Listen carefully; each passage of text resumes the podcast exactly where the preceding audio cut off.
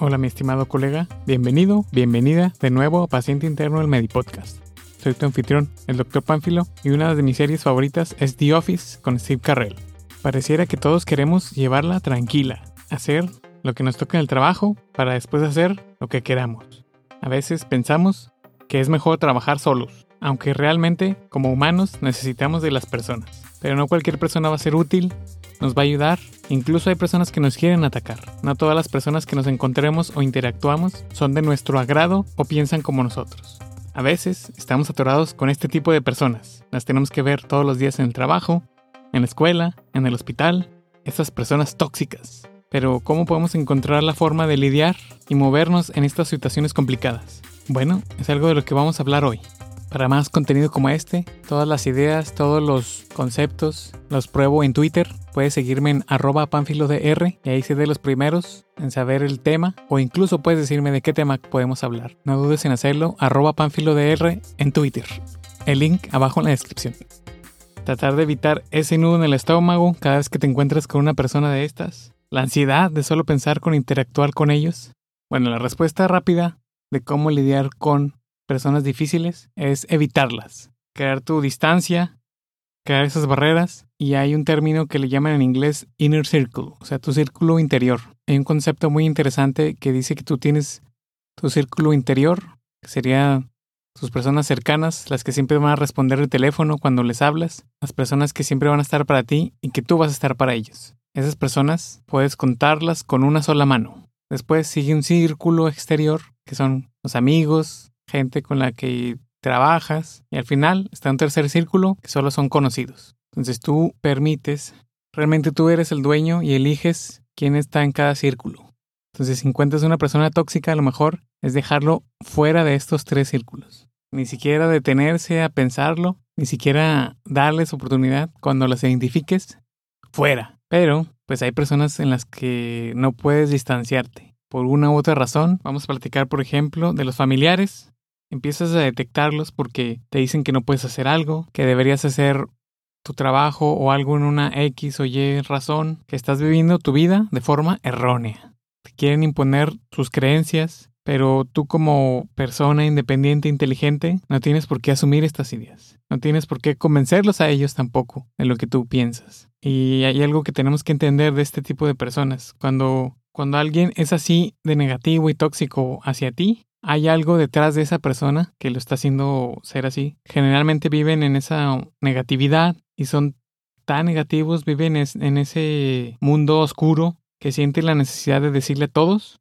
lo que ellos creen que está mal, según su perspectiva, ¿verdad? Ellos ven algo mal o que no les parece y rápidamente lo apuntan para hacerlo evidente. Hay amigos que a lo mejor crees que por conocerlos durante mucho tiempo, porque son amigos desde la primaria, desde niños, tienes que estar ahí para ellos, pero si puedes irlos sacando de tus círculos cuando detectas que pues no te van a ayudar o no están para ti o no es recíproco, pues mejor. Realmente no son capaces de ver que alguien se siente mejor, que se ve mejor, que trabaja mejor, que está más cómodo. La mayoría de esta gente lamentablemente quiere arrastrarte hasta su nivel, porque para ellos no es justo que tú seas diferente si ellos están sufriendo. Puedes notarlo porque su perspectiva es hacia afuera. Imagínate como que están en una pecera y solo pueden ver hacia afuera. Bueno, yo no soy experto en psicología, pero los años de experiencia y tratar con cientos de miles de gentes en el hospital, en el negocio, esto es lo que me ha funcionado.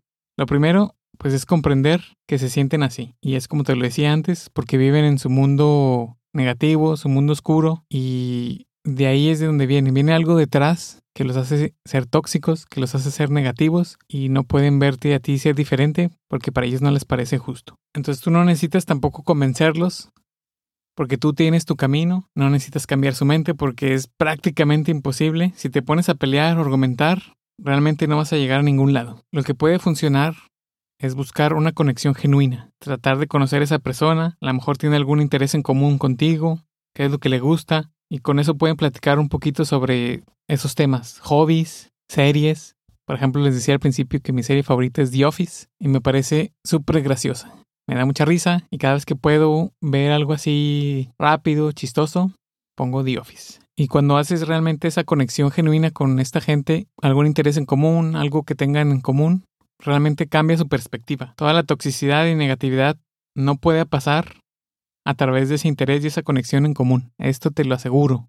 Pero me dirás, bueno, bueno, eso ya lo intenté, no funcionó, o no tenemos nada en común. Existe otra situación, que es cuando de plano no se puede evitar estar confrontados. Si es algo como tu pareja, si es algún procedimiento que ya están en quirófano, ya depende de es el paciente. La otra técnica es como hacer preguntas que te pueden ayudar a desescalar el conflicto. Por lo menos aquí la base es tratar de llegar a un acuerdo. Y la primera pregunta es, bueno, ¿podemos llegar a un acuerdo? Si es un acuerdo del procedimiento, si es una cirugía, si es una curación, si es la aplicación de medicamentos, lo mínimo que los dos deben saber es, por ejemplo, cómo se hace, quién lo hace, cuándo se tiene que hacer, qué recursos se necesitan. Esto te va a servir para la vida, para el hospital, para lidiar con la gente, para los negocios. Cuando se necesita hacer algo, lo mínimo que se puede hacer es ponerse de acuerdo. ¿Qué se va a hacer? ¿Cómo se va a hacer? ¿Quién lo va a hacer? ¿Y cuándo se tienen que hacer? Los recursos que se necesitan, muy importante. Porque si no, van a estar peleando siempre por opiniones que no están basadas en hechos. Cada quien tiene su opinión, sus creencias, sus, sus propias opiniones, que no necesariamente están basadas en la realidad o basadas en suposiciones. Entonces puedes irte a qué dicen los expertos, qué dicen las guías de práctica clínica, encontrar una guía imparcial en hechos duros, medicina basada en evidencias, prácticas del hospital, manuales. Eso es como sentar las bases de cómo vamos a determinar lo que es y lo que no es correcto. Porque generalmente aquí lo que pasa es que la gente forma su opinión, te digo, basada en sus suposiciones, lo que han hecho por años en el hospital o en los trabajos, mañas, costumbres, y ahora lo hacen suyos, parte de su forma de trabajo y esa parte es, se vuelve su forma de ser. Entonces cuando alguien lo cuestiona o lo trata de hacer diferente, se lo toman personal. Tienes que entender también eso que es. Como lo han hecho por tantos años o tantas veces, es algo que tienen muy, muy arraigado, lo hacen parte de su personalidad. No pueden separar esa parte profesional de lo personal. Entonces se sienten atacados de forma personal. Y la forma en que pueden un poquito razonarlo por ellos mismos, cuestionar esas creencias, es hacerle estas preguntas. Y te voy a contar una historia, por ejemplo, de mi internado, cuando estaba en el hospital. Uno de los servicios más difíciles para mí, complejos, complicados, y que no me gustaban para nada, era la ginecología. Entonces había dos gines que eran eh, mamones, vamos a decirle que eran enojones, te regañaban por nada, cualquier cosita que hicieras mal, te regañaban. Me acuerdo una vez que era mi primer parto y pues no había tenido mucha experiencia. Entonces estaba prácticamente solo en la sala de expulsión y estaba por salir el primer bebé. Entonces llega este ginecólogo, médico de base o adscrito, y me pregunta, oye, ¿ya has atendido partos? Y le digo, no, este es mi primero. Y lo que hizo fue decir, ah, chingado. No hay duda que el que nace para tamal, del cielo le caen las hojas, queriendo decir que, que era un inútil por no haber ido a aprender antes a atender partos. Pero es imposible ir a aprender a aprender a atender partos porque estaba en otro servicio, estaba en urgencias. Entonces tienes que hacer lo que tienes que hacer en tu servicio y es prácticamente imposible tratar de aprender del, del siguiente servicio porque estás 100% ocupado en lo que tienes que hacer antes. Entonces se fue, me dijo esa frase, no cabe duda que el que nace para tamal, del cielo le caen las hojas, y se fue. Me dejó solo a atender el parto, sin decirme nada, sin enseñarme nada, solo se fue. Entonces dije, bueno, si se complica algo, ¿qué voy a hacer? Necesito ayuda. Entonces lo que hice fue marcarle y pedirle ayuda a un compañero que ya había pasado por Gine, y había atendido partos, a que solo me ayudara un poquito a supervisar este parto que, que iba a atender. Afortunadamente sí fue, sí me ayudó y salió todo bien afortunadamente. Pero el médico de base, el adscrito, ya no se paró hasta mucho después. Entonces era uno de estos doctores que se enojaba por nada, siempre estaba de mal humor y era trocho, le decíamos. Aquí era trocho, le decimos en México a alguien que es como descuidado, que hace las cosas rápido y sin cuidado, eso es trocho. Entonces con él dije, oye, pues si voy a estar eh, varios meses en ginecología, tengo por lo menos que aprender algo. De él puedo aprender a cómo no hacer las cosas, cómo no ser tan negativo, pero voy a tener que seguir interactuando con él. ¿Cómo puedo hacer para mejorar las cosas? Y lo que hice fue esta última técnica, empezar a preguntarle cosas, cosas genuinas. Pregunté, oiga, doctor, ¿qué tal si ¿Qué pasaría si se complica? ¿Cómo puedo resolverlo? ¿Cuáles son las causas más frecuentes de, de, la placenta previa, por ejemplo? Y ya su mente cambió y empezaba a explicarme cosas, cosas que a nadie más empezaba a hacer. O sea, le empezaba a preguntar cosas así, aunque ya me supiera, aunque ya me supiera la respuesta, empezaba a preguntarle cosas para que empezáramos esa conversación. Y dije, oh, bueno, esto funcionó, ya por lo menos no me grita, no me regaña y me enseña cosas que él sabe. Entonces decidí aplicarlo con otro gine que sabía que le gustaba un poquito de economía, que era un tema que me interesaba a mí. Empezamos a platicar de, finanzas, de inversiones. Y entonces ya me dejaba suturar, me dejaba ayudarle un poquito más. Y así por lo menos fue un poco más llevadera la, estancia en gine. Con los doctores más difícil. Y esa la empecé a aplicar, esos dos tipos de técnicas las empecé a aplicar, sobre todo las preguntas y generar conexiones genuinas en todo en la vida. Claro, hay personas que no tienen nada en común, que estás viendo que son tóxicas y pues no se puede hacer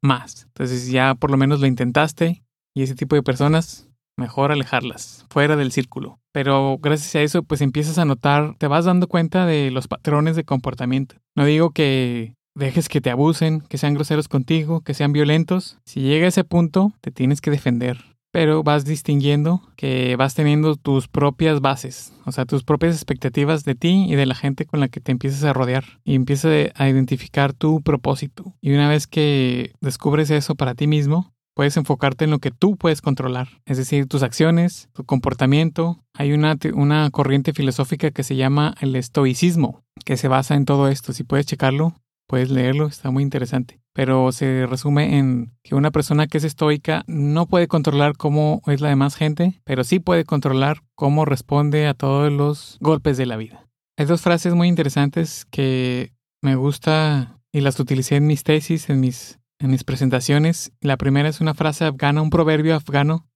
que dice, si quieres avanzar rápido, ve solo.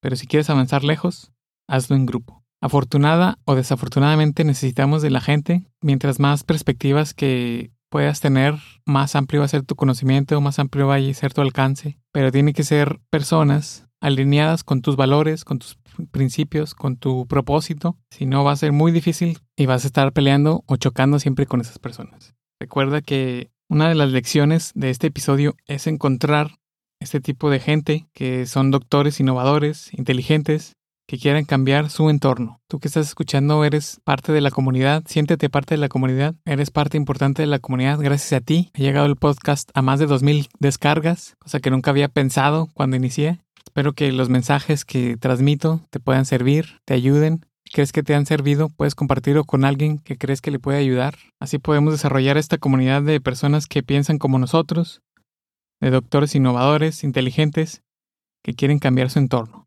La otra frase es de Jim Carrey, el comediante, y dice, no esperes que todo el mundo te ame. La mayoría de las personas ni siquiera se aman a sí misma. Y eso está muy interesante porque como bonus, pues cuando te das cuenta que a lo mejor tú eres el que es tóxico. Y pues la única forma es tratando de ver cómo se queda la gente, cómo hace los gestos, cómo es su comportamiento no verbal cuando interactúas con ellos. Se ve que están contentos, se ve que están sonriendo, o se quedan como extrañados, con cara de duda, se van con actitud positiva o todo lo contrario, se van cansados, se van enojados, se van tristes o como con cara de que no estás diciendo algo claro. En resumen, podemos decir que la clave para lidiar con esas personas es primero la compasión. Tienes que entender que están atrapados en su propio mundo, que ven todo lo equivocado en otras personas sin darse cuenta de sus propios errores. No tienen ese self-awareness en inglés o autoconciencia y eso es un castigo para ellos.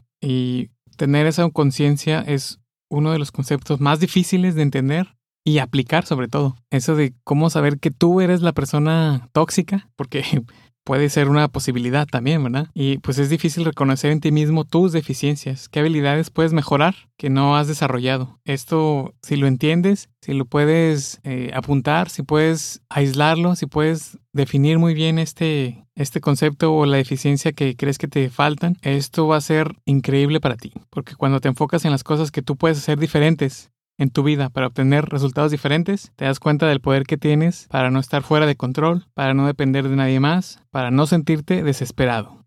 Puedes mejorar, puedes aprender, reconocer tus deficiencias, te lleva a desarrollar ese conjunto de debilidades que te falta. Para esto puedes conocer muy bien tus metas, una clave es definir muy bien tus metas, encontrar el camino para llegar a ellas Y los que tienen metas diferentes van a ser las personas difíciles o tóxicas. Ya van a ser mucho más fáciles de identificar porque van por caminos diferentes. Y la idea es llegar a ese punto en que tú puedas saber cuál es tu camino y dejar ir a los que no van cerca de tu camino o en tu mismo camino. Separarte de ellos puede ser difícil porque a lo mejor son familias, son amigos de muchos años, pero si no van al mismo lado, te van a arrastrar por donde no hay camino o a un camino donde tú no quieres ir. Déjame saber qué has hecho tú para lidiar con las personas tóxicas. Intenta algunas de estas técnicas y espero que te puedan ayudar a resolver tus problemas con ese tipo de personas. Porque este es el objetivo de este podcast poder ayudar a resolver tus problemas. A lo mejor no soy el experto, pero te puedo compartir lo que a mí me ha funcionado, que tal vez puedes considerar para aplicarlo en ti, en tu vida.